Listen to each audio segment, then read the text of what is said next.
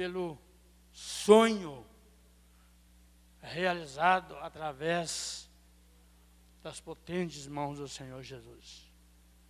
Diz assim: olha, quando o Senhor trouxe, dos, trouxe do cativeiro os que voltavam a Sião, estávamos como os que sonhavam. Então a nossa boca se encheu de risos e nossa língua de cânticos. Então se dizia entre as nações: grandes coisas fez o Senhor a estes. Grandes coisas fez o Senhor por nós e por isso estamos alegres. No verso 4 ele diz assim: Faz-nos regressar outra vez do cativeiro, como as correntes do sul, e os que semeiam em lágrimas cegarão com alegria. Aquele que leva preciosa semente, andando e chorando, voltará, sem dúvida, com alegria, trazendo consigo seus molhos. Amados, nesta, neste começo de noite, quando eu começo a refletir sobre o que houve nesse, nesse momento crucial da vida desses amados que ficaram presos ali no cativeiro da Babilônia, durante 70 anos. Muitos morreram, né? Muitos morreram porque é, era necessário que houvesse, quem sabe, um confronto, mas os que ficaram continuavam a sonhar. E os seus sonhos eram a, seguinte forma: um dia nós vamos sair daqui. Um dia Deus vai levantar a sua mão, vai estender sobre nós e nós vamos sair deste. Muitos que estavam entre eles, até mesmo eles não acreditaram, mas havia um grupo que acreditou. Muitos disseram assim: você está sonhando muito alto. Muito, muitos disseram: nós vamos morrer aqui. Mas alguns dentre eles ali acreditou que Deus ia voltar para tirar essa nação do perigo. E aconteceu. E houve o grande provimento do Senhor.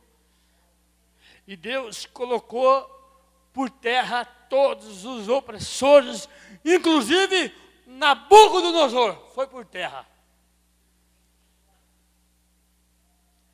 Este cara, ele era um dos mais agressivos com relação a essa nação. E Deus os deu vitória. Você diz assim, pastor, qual é a moral dessa história? Tudo isso que você está dizendo. Então eu vou chegar naquilo que você quer ouvir. Nós, às vezes, nós não queremos passar por pressão, não queremos passar por tribulação. E quando você ouve a palavra tribulação, você quer esconder-se dela. Você quer ficar muito longe dela, né?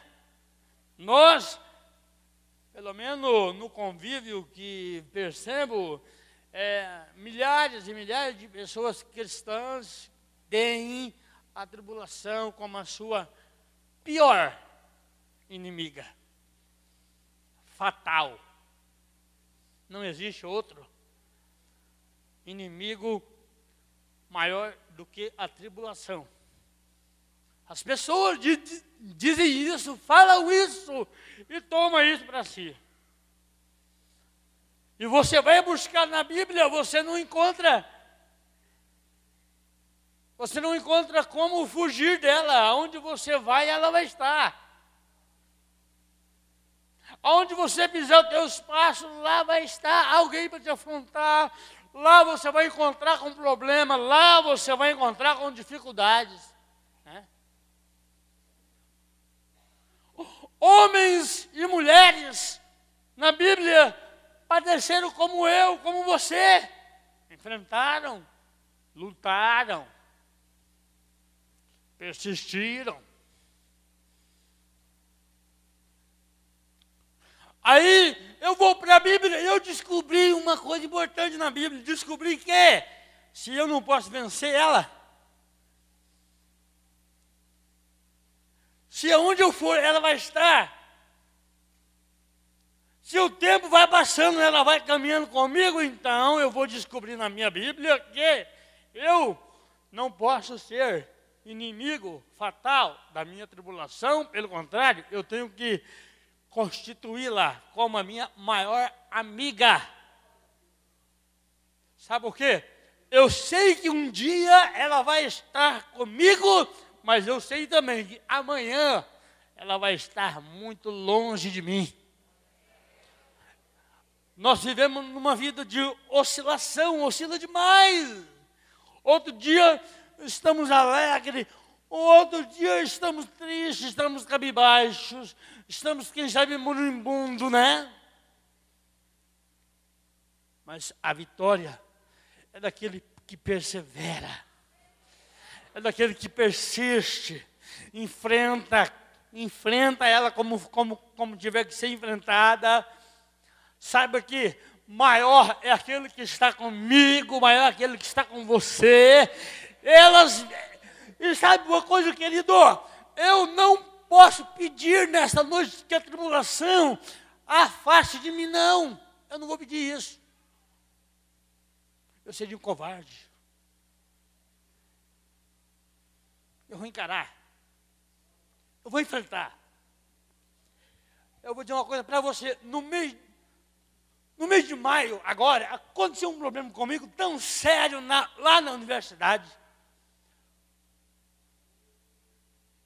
Eu viajei muito no começo deste ano, fui muito prejudicado em alguns aeroportos pelo, pelo Brasil.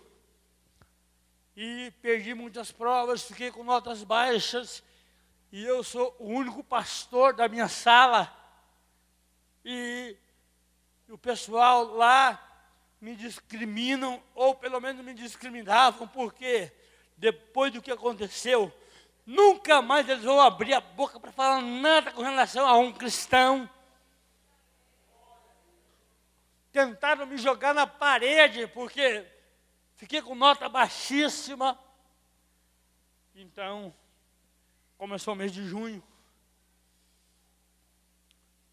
Eu precisava tirar 10 em todas para fechar o semestre.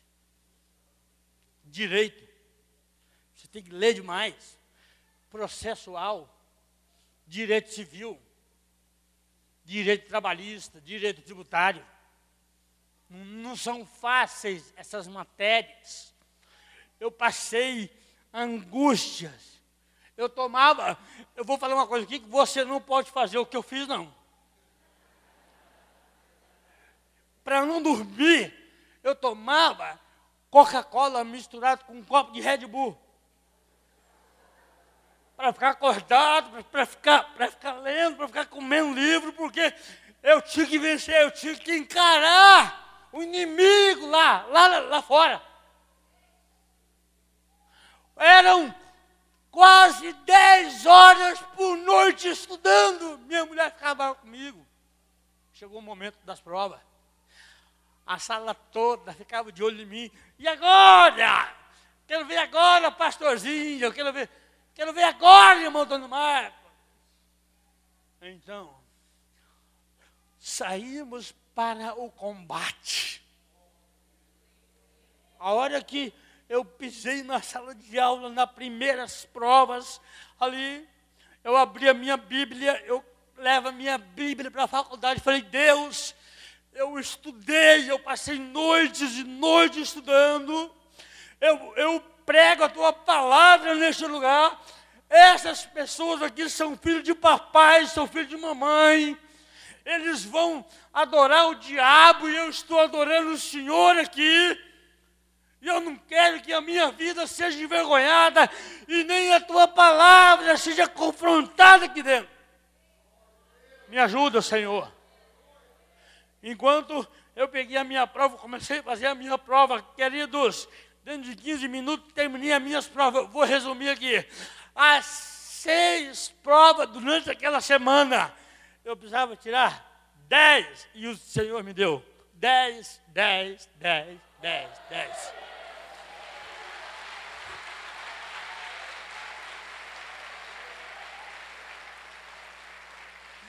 Você nunca pode dar por vencido. Desde quando você leva uma quedinha pequena, ah meu Deus, eu perdi, perdeu nada. Você está vivo, o coração ainda está batendo. Aleluia. Este é o momento de você levantar e dizer: Eu vou para cima, eu vou para cima. Deus é comigo, eu vou vencer. Eu vou vencer.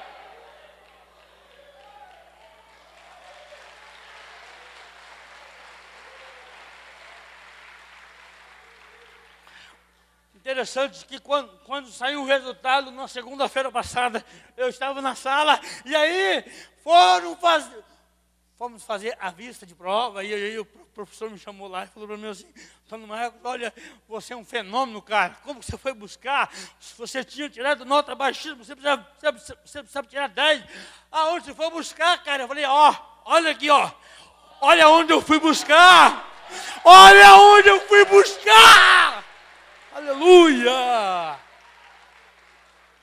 Aí, irmão, por essa, por esse Deus que eu sirvo nesta noite, reuniram lá os professores e começaram a falar para mim assim: como é que você conseguiu? E aí, permita-me eu falar alguma coisinha para vocês, e eles abaixaram a cabeça, eu comecei a falar da minha história para eles, e comecei a falar de Jesus para eles, e comecei a falar com quantos anos eu comecei a andar, com 15 anos eu comecei a andar, eu comecei a dizer para ele com quantos anos eu comecei a falar, aos 22 anos eu comecei a falar, e aí abaixaram a cabeça e começaram a falar para mim assim, mas qual foi o médico que avaliou você? Qual foi o médico que eh, ajudou você a andar? E eu disse, não foi médico humano, não passei por academia, por estética, não, passei pela academia de Deus. Se eu estou aqui nessa faculdade aqui, é para mostrar que Deus é maior. Ele é maior. É maior.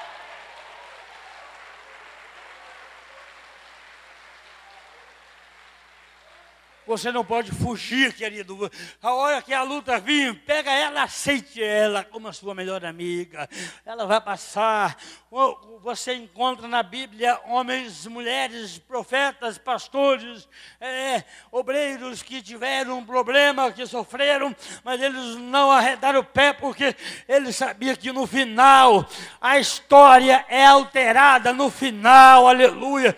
Eu sei que nesta noite, quem sabe, eu não conheço você você, eu não sei quem você é, mas eu sei de uma coisa: você está na palma da mão de Jeová, aleluia. A tua história, ela vai ser mudada, ela vai ser alterada através da tua resistência. Você. Eu tive alguns sonhos na minha história. Sonhei que um dia eu ia na verdade, eu comecei a sonhar depois dos 15 anos, porque do primeiro mês de vida até os 15, eu vegetava. Eu não tinha memória. Eu fui acometido de uma paralisia cerebral, 15 anos dando trabalho para minha mãe. 15 anos comendo na mão das minhas irmãs. Eu só estou fazendo aqui uma, um resumo para quem, quem não estava aqui da, da outra vez. A família sofreu muito comigo. Minhas irmãs, meus parentes, meus primos. Ninguém acreditava que um dia o Senhor ia me colocar para andar. 15 anos foram movidos naquela cidadezinha pequena ali no estado do Paraná. andava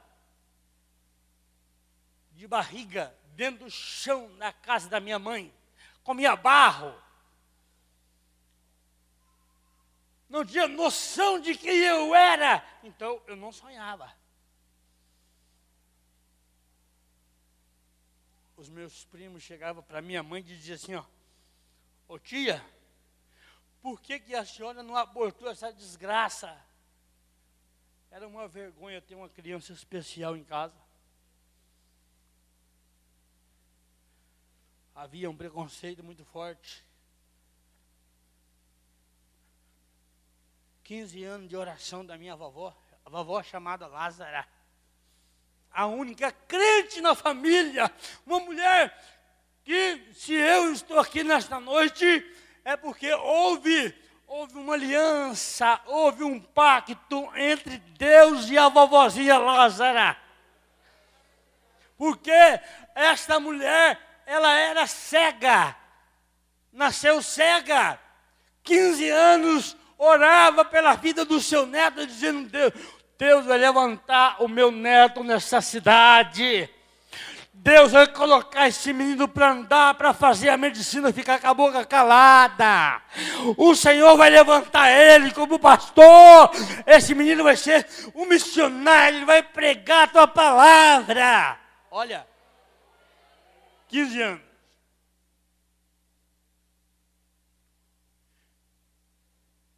E no seu momento final, nos seus últimos minutos de vida, chamou a minha mãe e disse para minha mãe: Olha, minha filha, eu estou indo embora com Cristo. Mas eu vou dizer para você uma coisa aqui, com relação ao Antônio. Quem viver, verá. Quem viver, verá.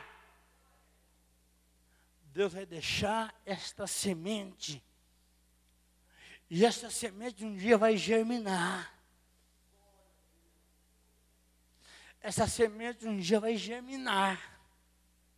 E um dia ela vai dar frutos. Olha a palavra profética da vovó. Olha os frutos que estão hoje aqui. Pela palavra da vovó.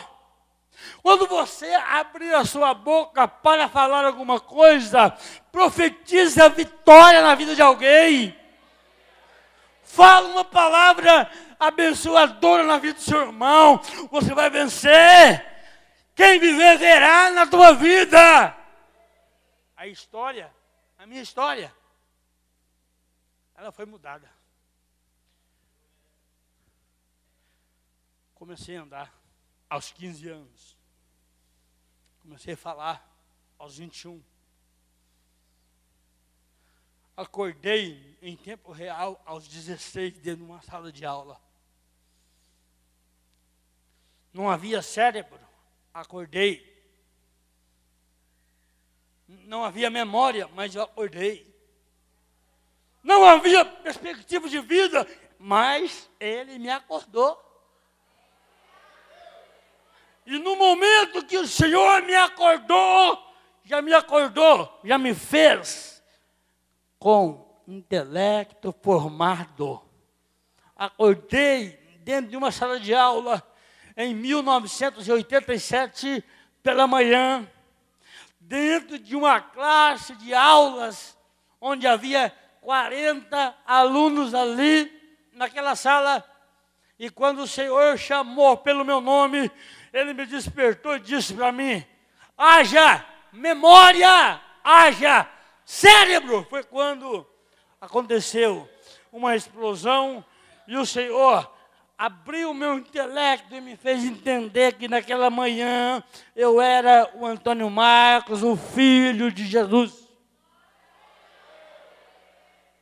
A partir daqui, daquela daquele momento, nunca mais eu fui a mesma pessoa. Nunca mais. Entrei, entrei seis meses depois na escolinha, junto com meus quatro irmãos. Não era para fazer isso, os professores não aceitavam.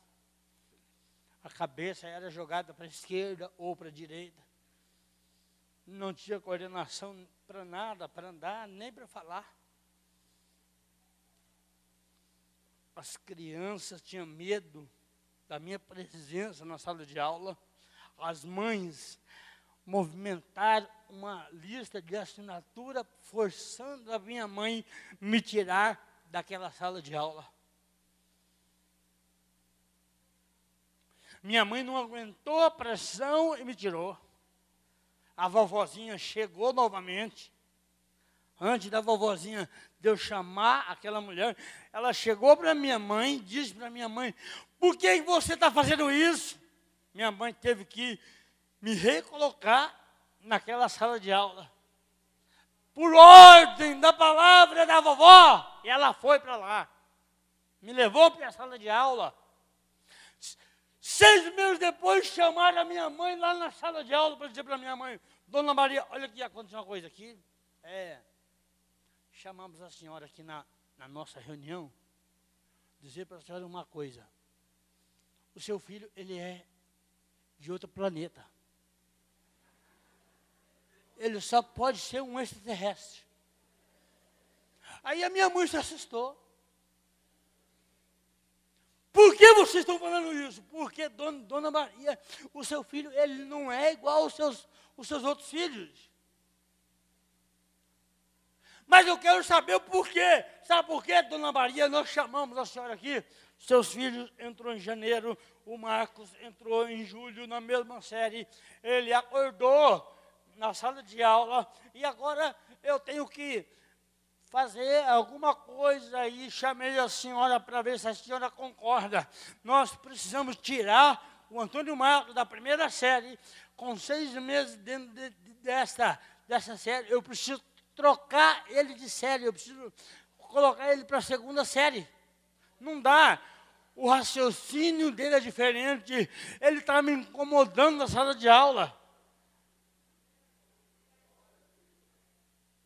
No mês de dezembro, chamaram a minha mãe e disse para minha mãe: Olha, eu preciso tirar ele daqui.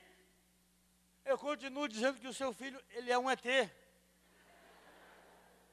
Então, me colocaram para a terceira série.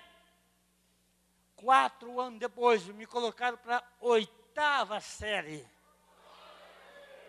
Meus irmãos estavam ainda lá na quarta série, não dá para entender.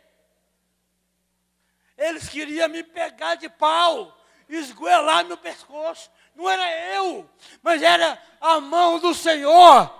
Era a restituição. Era a aliança entre a minha avó e Deus. Quatro anos depois, eu estava lá. Na parte da manhã, aluno especial da PAI. Os caras me zombavam, me criticavam. Usava, deixa eu ver se eu trouxe aqui, usava, usava um babador amarrado no pescoço. Até os 24 anos, era feio para a sociedade era podre de doença, jogado na sarjeta. O pai morreu, não cheguei a conhecer o pai. Acordei em 87, a, mãe, a minha mãe morreu em, no ano de 89. Minha família me abandonou. Me chutaram para fora de casa, foram embora para a capital do Paraná. Vou Estou resumindo aqui. Dez anos morando sozinho. Foi muito difícil. Não tinha condições para lavar a minha calça. Porque não tinha força nas mãos para esfregar aquela calça. Não tinha condições de comer alguma coisa ainda com as minhas mãos. A saudade da família a dor da rejeição falava muito alto, o preconceito, o desprezo. Essa dor eu nunca vou esquecer. a dor de fome. Você no teu quartinho de dois por dois, de uma caminha. A minha cama era uma. Eu contei aqui, a minha cama era duas cadeiras, uma na frente da outra e duas tábuas. E o meu travesseiro era dois tijolinhos onde eu encostava a minha cabeça. Tinha todo motivo para não dar certo. Tinha tudo para ser um fracassado. Tinha todo motivo para ser um derrotado. Tinha tudo para viver lá na depressão, lá. Né?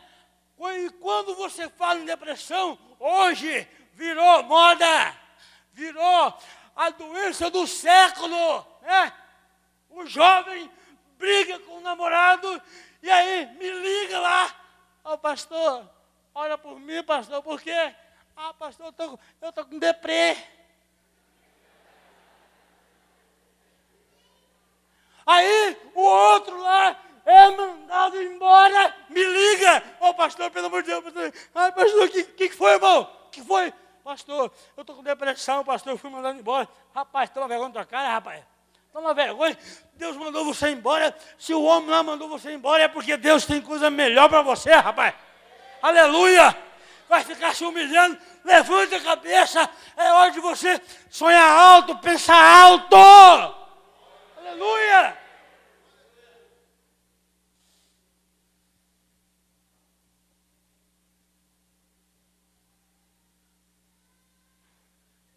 Aí tem pessoas que dizem assim, não, pastor, eu não venci porque o meu pai não me ajudou.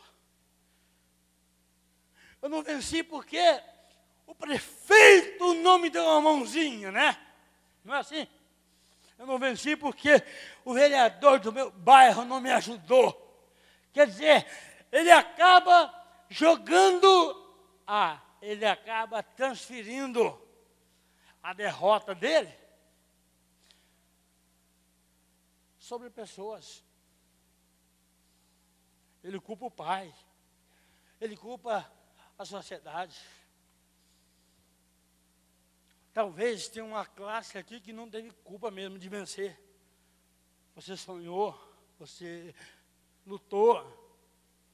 Os nossos pais, por exemplo, eles não podem ser culpados. Naquela época, nos anos 70, nos anos 80, não tinha esse prestígio que nós temos hoje, essa facilidade, essa modernização, a ciência avançada, a informatização magnífica. Os nossos pais não tiveram mesmo essa oportunidade havia trabalho braçal. Mas hoje, nossos filhos, né, pastor? Os nossos filhos, essa garotada que eu vejo aqui, você não pode falar. Você não tem direito de falar que o seu pai não fez você vencer. Você não pode falar que você não venceu porque a sociedade não deixou você vencer. É mentira. Se você fracassar, é porque você levou a isso, porque você parou, porque você estacionou, porque você, você se acovardou, mas ainda há momento de você levantar, ainda há esperança para você, quem sabe você que parou, ou você mesmo que estacionou, é hora de você começar a refletir, Deus, aonde eu errei, aonde, aonde eu errei, os teus sonhos ainda não estão mortos. Estão vivos, depende de você. Olha, irmãos, eu contei aqui da bicicleta, né? Contei, né? Quantos ouviram a história da bicicleta? Levanta a mão. Muita gente não ouviu, olha que pena. Mas agora eu vou, eu vou contar um outro agora. Um outro. Vou contar, vou contar, você sabe que a história da bicicleta me levou 16 ossos quebrados. E agora descobri, agora na medicina, agora quando eu, eu viajei para a Ásia, andando lá, ministrando lá na Turquia, descobri que mais um osso estava, está quebrado dentro da minha bacia. A dor é muito forte. E assim, tenho 12, 24 horas. E até o meu amigo Fabinho, cadê ele? O Fabinho, eu, é, é, é, eu gosto muito de carro, ele também gosta muito de carro, e nós gostamos de velocidade. Né? E, todo, e todas as vezes que eu venho para cá, o Fabinho me leva lá no, no, no cartódromo, lá no, né? Lá. É, o Robinho. É, é. E o Robinho me leva lá no autódromo e eu vejo aqueles carrões lá e os caras fazendo drift. E eu com vontade de entrar num carro daquele lá. E ontem ele me levou para andar de kart. Mas só que eu não, eu não pude andar por causa dessas dores que eu estou sentindo. Aí eu fiquei assim, com medo de andar e acontecer, porque eu ia pisar. E eu não ia deixar ninguém me ultrapassar, então ia acontecer alguma coisa.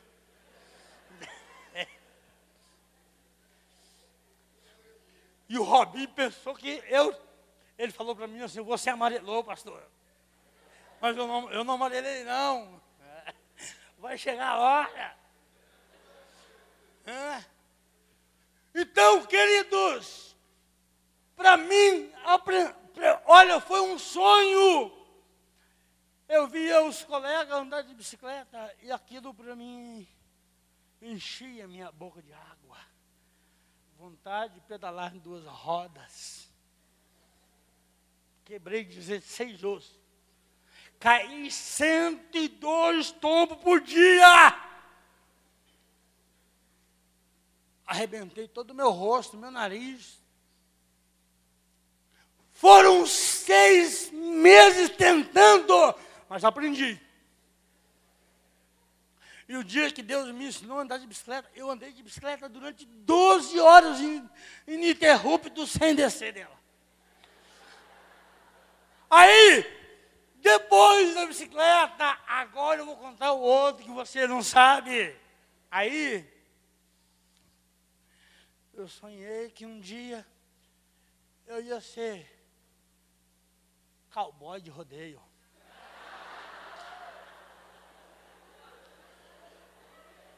E assim, eu tinha uma, eu tinha uma visão, e aquela, aquela, aquela voz lá do locutor de peão, não sei o quê. E aí eu comecei a sonhar que um dia eu ia chegar lá no Barretos. Então, eu sonhava de parar pelo menos sete segundos no lombo do boi. Mas, rapaz, eu não aguentava nem uma palha, nem cinco quilos, como é que eu ia? Eu ia dominar um touro. Então, queridos, eu ia para o sítio dos meus colegas, enquanto eles estavam divertidos para lá, eu ia lá para o meio dos pastos, catava aqueles bezerrinhos acabados de nascer. E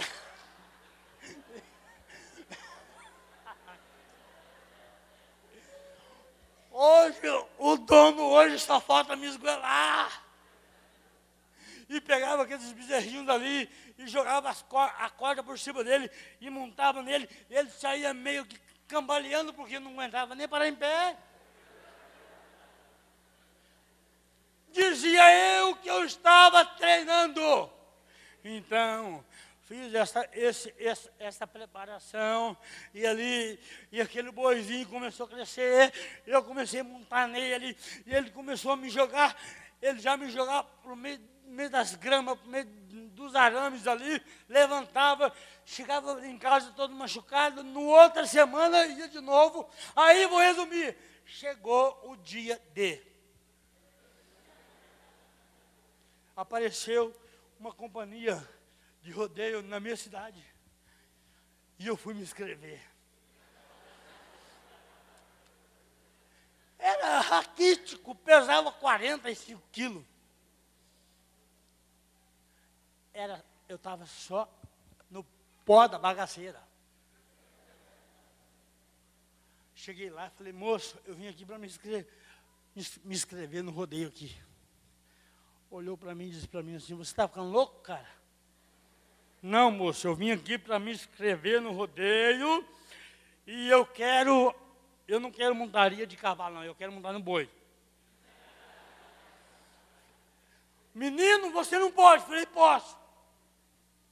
Ele não quis fazer a minha inscrição. Falei, ó, se você não, faz, se você não fizer a minha inscrição, eu vou denunciar você. Aí ele pegou uma ficha rapidinho lá, mandou eu assinar um termo de compromisso, um termo de responsabilidade, que qualquer coisa que acontecesse comigo, a companhia não tinha nada a ver. E eu fui lá, meti a caneta e eu assinei. E chegou a noite, me levaram lá para o fundo do brete. Chegou a hora. Eu ganhei uma bota maior do que meu pé. Um chapéu maior do que a minha cabeça. E fui lá para o fundo do brete e me arrumei. E agora subi naquela, naquelas escadinhas, subi em cima do boi. Aí o cara, um, um auxiliar chegou e começou a me dar as instruções. Ó, oh, você passa a corda bem apertada aqui. Você tem que segurar com a mão esquerda, a corda tem que coxar com a mão esquerda e você tem que apertar firme. E aí ele começou a me ensinar, mas o que ele, o que ele começou a falar para mim, eu já sabia. E aí ele disse para mim assim: quando você estiver pronto, você levanta a mão direita, o chapéu não pode cair da tua cabeça. Irmãos, então, eu respirei fundo, falei, Jesus, é agora, é agora, é o meu sonho, e, e é, eu pode, pode até acontecer alguma coisa comigo nesse sonho, mas é, é o meu sonho, está aqui o meu sonho, queridos. E quando ele começou a narrar, ele começou a fazer um uma, uma narração bonita. Está aí o novo peão, o Antônio Marcos, da cidade de São João do Ivaí. É o mais novo peão da companhia. Vai abrir, vai abrir, vai abrir, vai abrir. E abriu.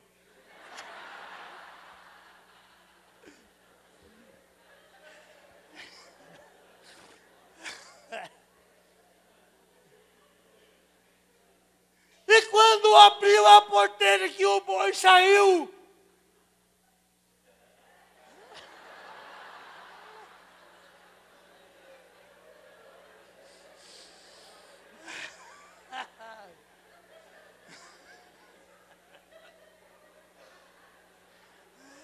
Eita Deus!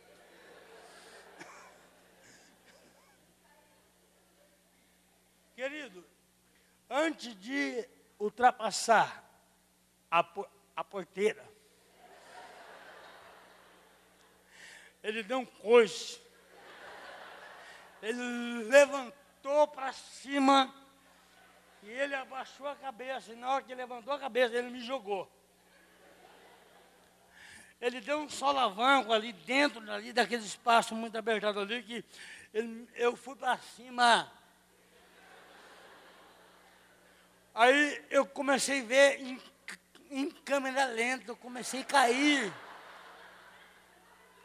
E eu estou caindo, estou descendo, estou descendo. E dez segundos antes de cair no chão, ele soltou as duas patas para cima de mim.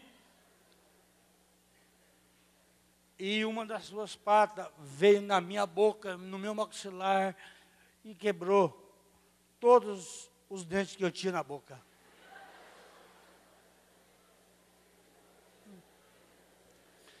Quebrou todo o meu maxilar. Fui direto para o hospital.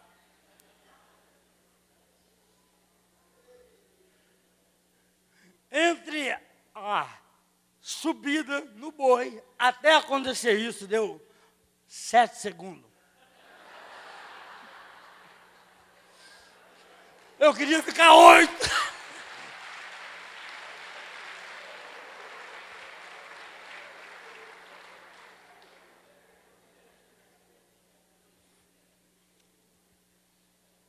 Desafiando os limites. desafiando meus limites. Ninguém acreditava mesmo. Aí você diz assim, mas você fazia isso para chamar atenção? Não, de forma nenhuma. Como? Olha aqui que eu vou, eu vou te explicar aqui, ó. Eu acordei aos 15 anos, então eu não tive infância. Eu, eu não sabia o que era brincar de carrinho. E quando Deus me acordou, os neurônios veio nervoso. Aí eu queria fazer arte. Aí eu queria bater nos outros lá, lá no, meio, no meio da rua. Queria montar nos cavalos, queria. Queria fazer coisas que eu nunca tinha feito lá na minha infância.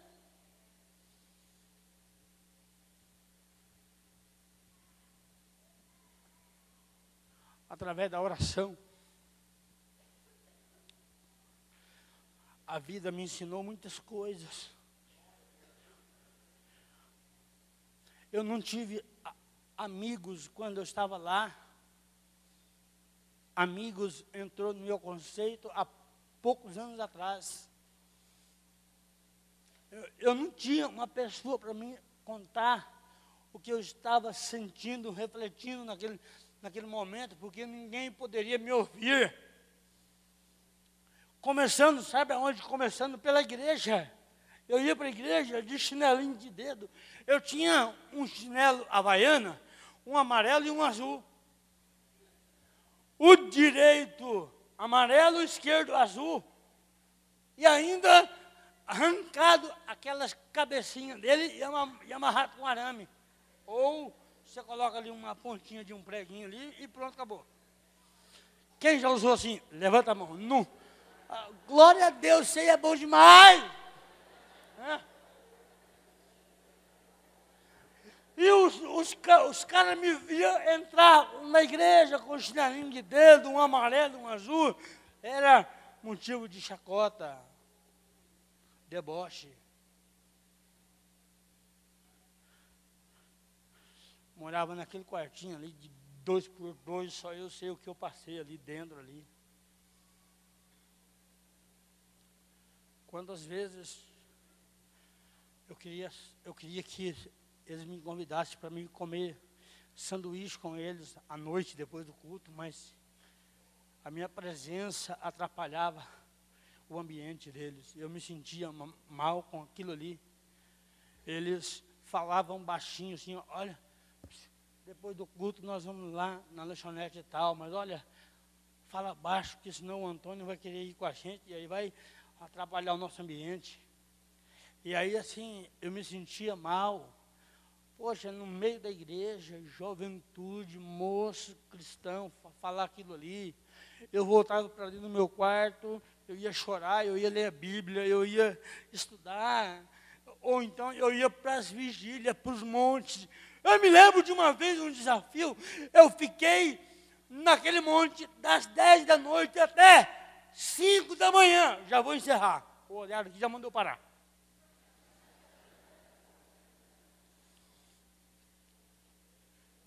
E eu estou naquele propósito para Deus resolver uma coisa que eu tinha que ser resolvida naquela semana. Então, eu fui para a oração. Estou descendo do monte, cinco e meia da manhã. Depois de uma noite toda ali naquele breu ali. É, foi um, foi uma, é uma particularidade minha, foi uma coisa minha que eu fiz aquilo ali. Estou lá, descendo do monte, Satanás, ele não dorme. Ele, ele sonda ainda também, ele sabe. Eu estou descendo, estou pronto para ir para casa. Então, quando eu estou descendo, havia uma cerca de arames farpado. Eu fui, levei a mão para levantar o arame para para passar embaixo daquele arame e embora. Mas, inocentemente, quando eu levo a minha mão, a minha mão foi de encontro com uma cascavel. Querido, aquela cobra tinha nove anos de idade. Quando eu levei a minha mão, eu senti a minha mão adormecer naquele momento. A minha mão, ela automaticamente fechou. Segurou a cabeça daquela cobra. Ali, a minha mão começou a ser revestido de uma capa de aço. E ali, eu tenho certeza que foi o Senhor aquela cobra, uma espessura até razoavelmente grande. Queridos, Deus me fez levantar aquela cobra e ela esperneava, ela morria asfixiada sobre as minhas mãos. Nove anos de idade eu levei lá para o pastor para ver a luta vem, você encara do, do jeito que ela via. Quando os problemas vierem, não tenha medo de passar por eles. Morrer você não vai. Aprende isso. Vai para cima dele. Às vezes você não pode esperar ele vir para cima de você, não. Nós temos que se posicionar.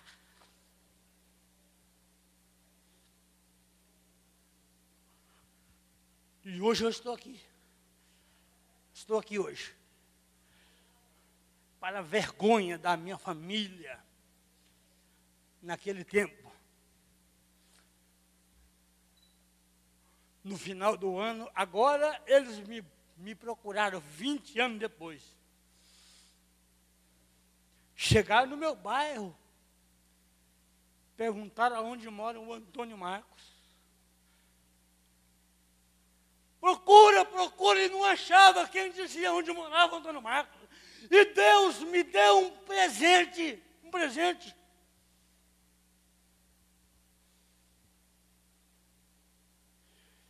E eu ganhei uma casa de 408 metros de tamanho.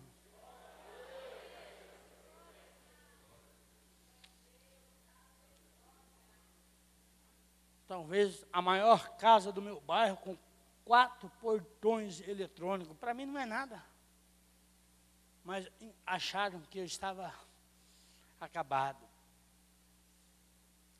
E quando eles pararam no supermercado, perguntaram: Alguém conhece o Antônio Marcos aí? A senhora disse assim: Sim, eu conheço o pastor Antônio Marcos. Ah, não é, não é o, o que está estudando para advogado, é ele mesmo. Onde ele mora? Olha, ele mora nessa casinha pequenininha aí. Quando, queridos, minha, minha, meus irmãos e minhas irmãs, quando chegou na frente da minha casa, começaram a chorar. Não aguentaram. Minha esposa abriu um dos portões lá. Quem disse que minha irmã parava de chorar? Meu irmão parava de chorar. Entra para cá! Não, não vou entrar, não, não vou. Eu não aguento entrar na tua casa, não. Por quê? Eu já perdoei você, já acabou. Não, mas eu não aguento.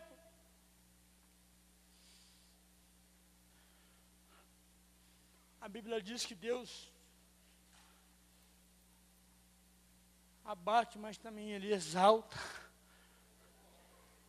É Ele que tira a vida e também é Ele que dá vida.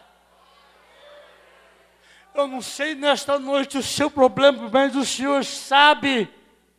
Ele conhece você. Essa luta que você está passando, quem sabe este problema que você está enfrentando, ele não é um dos maiores, você vai passar. Coloca de pé, por favor. Por favor.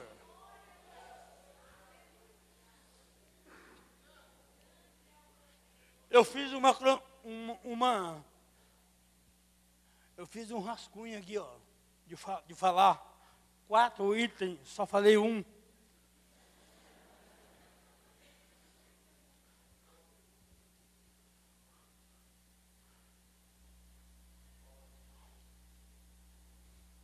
Um dia e uma noite tem 24 horas. Você divide por dois, dá 12 cada um. 12 horas são dia, 12 horas são noite.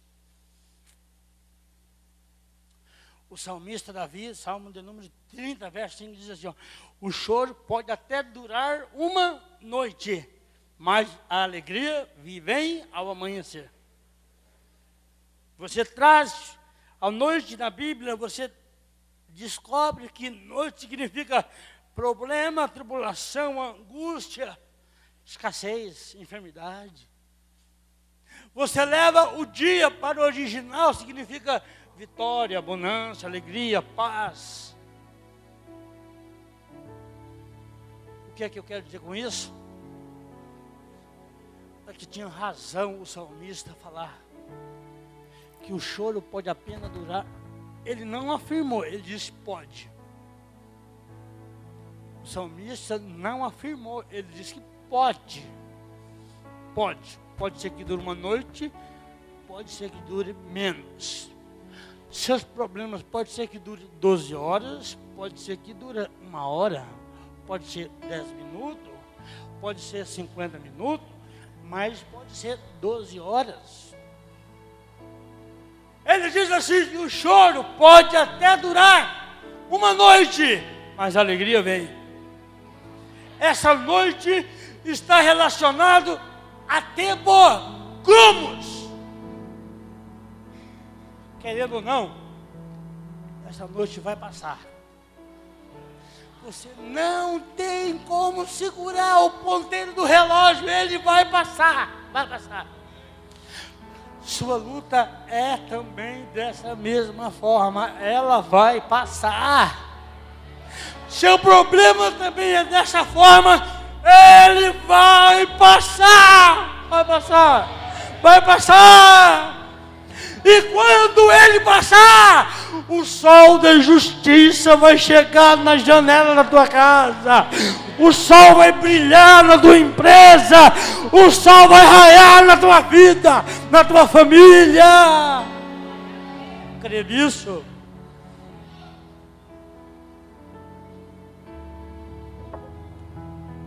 quero orar por você nesta noite.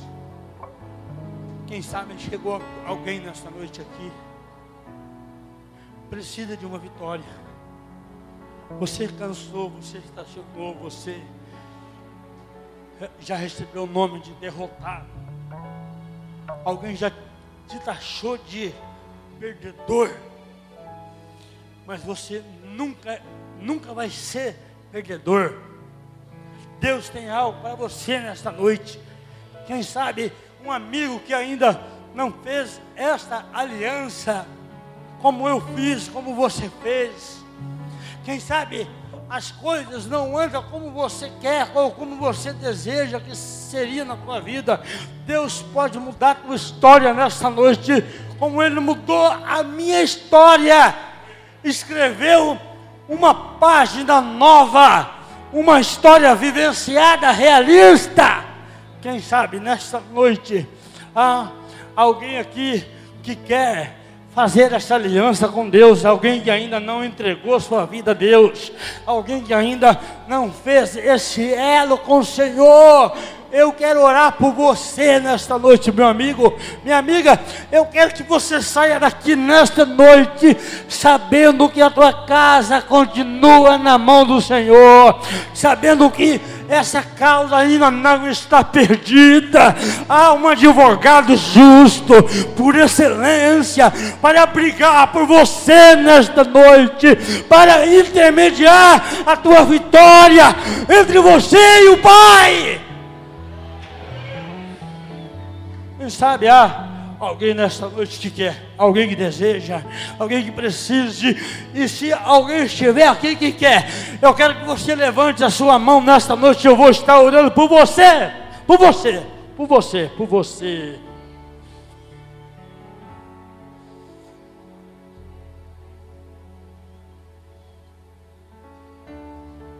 Quem sabe, alguém que afastou. Alguém que desanimou, alguém que não sente vontade nem mesmo de falar da palavra de Deus, alguém que pegou assim um certo sentimento. Magoado, você está machucado. Se há nesta noite alguém dessa natureza, eu queria que você saísse do seu lugar e viesse aqui à frente agora. Eu vou orar por você. Se não há, eu não vou tomar tempo. Eu vou orar. Creia que Deus nesta noite pode. Ele pode mudar. Se há alguém que quer reencontrar com Cristo nesta noite, mudar de vida nesta noite, a hora é agora. Há alguém? Sai do seu lugar. Está vindo pessoas aí. Sai do seu lugar. Venha, venha agora. Venha. Venha. Venha. Deus, Deus quer mudar a tua história nessa noite. Deus quer escrever uma história nova para você, querida. Eu não era para estar aqui nesta noite, irmão. Eu não era nem para estar vivo neste lugar. Era para mim estar morto. Mas a oração de um justo pode muito seus efeitos. Eu não era para estar com esse anel do meu dedo, não era. Mas ele, ele me fez. Ele me fez. Quem sabe? Há mais pessoas. Oh, Deus está falando nesta noite que venha, venha receber paz. Enquanto o mundo está brigando, enquanto as pessoas estão desesperando, morrendo, Deus quer você nesta noite ser abençoado. Quem sabe há mais pessoas. Venha, venha, venha receber. É de graça. Aqui você não precisa pagar, é tudo de graça. A paz é de graça, o amor é de graça, a vida é gratuita, é dom de Deus. Mas se há mais pessoas, venha, venha, venha. Nós vamos orar. Nós vamos orar. Meu tempo, eu já acabei com meu tempo aqui hoje. Venham. Eu quero que você agora levante a sua mão para cá, estende a sua mão para cá. Pessoas que estão chorando aqui, pessoas que estão tocadas pelo Espírito Santo Dinheiro nenhum paga o que você está sentindo aqui agora. Dinheiro nenhum paga. Esse é o desejo da igreja. É que pessoas sejam restauradas, sejam solidificadas na rocha, na palavra. Tenham paz. É o desejo de Deus para você nesta noite que você tenha paz, que você tenha união na tua casa, que você tenha algo importante a oferecer a Deus, ó oh, soberano Deus, Pai querido, em nome de Jesus Cristo de Nazaré, Pai, nós colocamos essas pessoas que estão aqui à frente nas tuas mãos. Vai arrebentando agora todo laço demoníaco, toda trava, toda peça que está impedindo essa pessoa de ser feliz. Oh Espírito Santo, em nome de Jesus, restaura esta casa, este casamento, Senhor, o coração desta mulher, a opressão, a depressão, coloca agora por terra, a doença, a dor, eu te mando embora agora, oh Senhor a solidão, Deus.